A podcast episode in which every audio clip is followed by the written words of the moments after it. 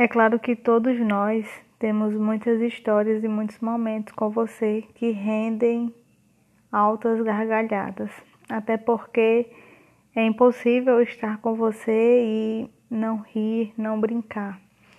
Mas hoje a gente queria lembrar um pouco quando você chegou no teatro. Parecia que você tinha caído de paraquedas. Nem a líder você conhecia.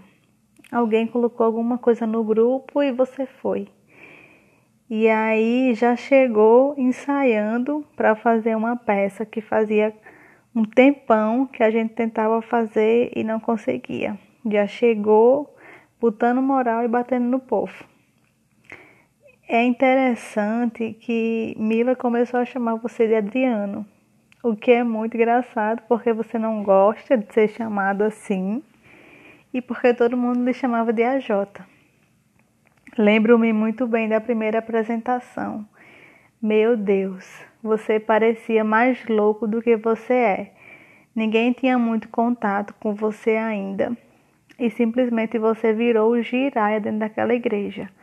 Você estava tão nervoso, tão nervoso que ninguém te controlava. Meu Deus do céu, meu Senhor da Glória, deveria ter tomado aquele chazinho de camomila antes para ver se ficava mais calmo foi muito marcante aquele dia.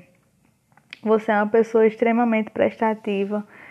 A gente não consegue esquecer o dia daquele amigo doce, que era um amigo doce, mas Mila não come doce.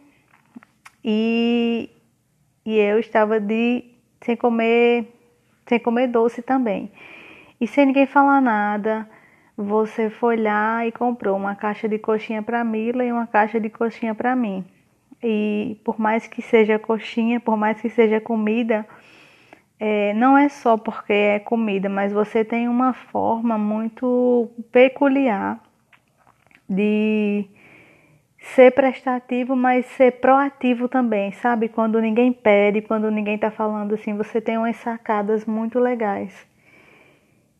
E então a gente lembra é, da peça que você foi banco que você só fala nisso, que você foi banco, a gente conseguiu fazer aquela peça também que fazia quatro anos que a gente estava fazer e não conseguia. E teve a, a história épica de uma peça que eu acho que você não estava nem participando e a gente precisava de uma garrafa. E aí você foi lá no Via Direta, comprou comprou uma garrafa de cerveja e para as pessoas não acharem que você estava bebendo, você foi no banheiro e derramou toda a cerveja para poder a gente usar a garrafa.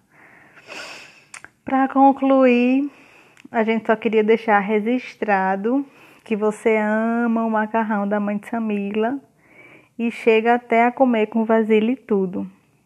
Sim, me lembrei também de que você ficou tão entrosado no teatro, tão entrosado, que mesmo depois de sair do teatro, você continua indo na, nas nossas confraternizações. E como esquecer aquela confraternização que a gente jogou na piscina, hein? Foi muito engraçado. Todo mundo saiu parecendo uns pintos molhados, porque depois você quis se vingar de todo mundo. Mas falando em piscina, meu Deus, não presta estar com você dentro de uma piscina, porque você não deixa ninguém em paz. Você mergulha em cima da pessoa e só falta matar a pessoa debaixo da água afogada. Então, para finalizar agora, queremos que você fique com, na memória a nossa última confraternização, onde nós nos divertimos, brincamos e nós agradecemos a Deus pela sua vida e que possamos viver mais momentos junto com você, porque você chegou como quem não queria nada, de repente conquistou o teatro, abordagem, comunicação, é, staff, é, o welcome. E agora eu fico me perguntando qual é, qual foi o staff que você não participou, porque na verdade em todos quase você estava lá. Muito obrigada por você ser assim exatamente como você é.